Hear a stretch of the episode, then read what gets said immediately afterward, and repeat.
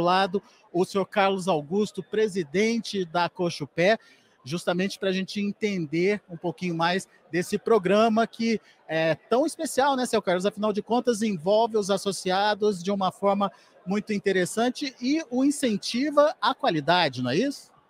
Exatamente. Um evento que nós entendemos que é o, no aspecto de qualidade de café, o melhor evento que a Cochupé se realiza, junto à SMC. E esse ano é um aspecto festivo muito importante, por várias razões. Dentre elas, nós aqui temos uma dupla comemoração. Primeiro, conhecermos os cafés, os cafés selecionados pela Cochupé durante o ano de 2022.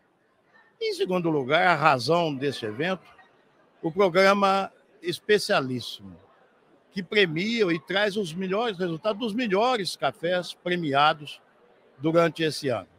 É um evento que já se iniciou desde 2016 e passamos a premiação a partir de 2019 e que cada ano que se passa se cresce, aumenta, a participação do produtor é muito importante e crescente. Então vejo como o evento de qualificação de café dentro da Cochupé como o melhor. Seu Carlos, foi um ano difícil para a cafeicultura, para o cafeicultor de uma forma geral condições climáticas, perdas é, de café. Mas eu estava conversando com o professor Flávio que, na contrapartida, a gente teve também um dos melhores anos para a qualidade do café. É isso mesmo, seu Carlos? Que contradição é essa, hein? Realmente. O cafeicultor, ele é resiliente.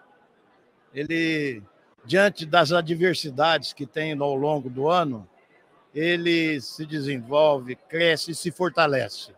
E é o caso desse ano. Foi surpreendente um ano dos últimos anos o de melhor qualidade de café. E os produtores, com embasados em orientações técnicas dos nossos técnicos e deles, da família, conseguem superar todas essas adversidades e fazer um café de ótima qualidade. Qual a expectativa do senhor em relação ao mercado do café e para o próximo ano que está chegando aí, seu Carlos? O que, que o produtor tem que fazer? Como ele precisa trabalhar?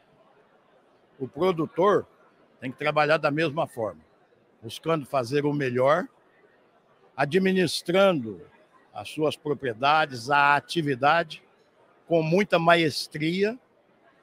E os momentos futuros, nós não sabemos. Nós temos que estar preparados para o pior. Mas como a gente é otimista em café, e eu acredito que nós somos movidos pela paixão à cafeicultura, e acredito que esses companheiros cafeicultores vão poder desenvolver muito bem ao longo deste ano, dessa próxima safra, as suas propriedades com qualidade, com a possibilidade, a probabilidade de estarmos aqui um ano que vem novamente premiando os melhores. Como é que está vindo essa safra? O que, que o senhor tem visto aí é, e qual é a condição aí das lavouras de uma forma geral? É, realmente eu tenho dito, a, a safra que vem era uma safra esperada, almejada com uma grande, de, de grande monta. E realmente é muito inicial ainda mensurar, mas podemos dizer que é uma safra muito parecida com a safra passada. Infelizmente, o clima, mais uma vez, não nos propiciou é, um bom pegamento da florada, e com isso nós não teremos aquela produção esperada, tão almejada pelo produtor, a grande safra. Mas vamos para o terceiro ano de uma safra é, reduzida, né? uma safra menor, como foi 21, 22 e agora 23. Será que o mercado vai entender isso, seu Carlos? Mercado é soberano. Nós precisamos entender isso. O produtor não manda no mercado, ele tem que participar. E dentro dessa participação, a gente vê que o café você tem que é, efetuar os negócios naquelas oportunidades que surgem.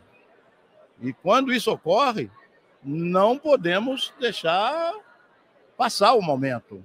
A participação do, do produtor, e mais especificamente do cooperado da Cochupé, ela tem que ser participativa no mercado também, naquelas oportunidades propícias.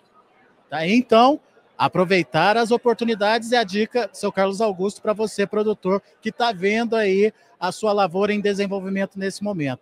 Como disse o seu Carlos, não é uma grande safra, portanto, a gente precisa ficar atento às oportunidades para conseguir a melhor média possível nos preços. Daqui a pouco a gente volta direto aqui de Guaxupé, onde está acontecendo mais uma edição do Especialíssimo.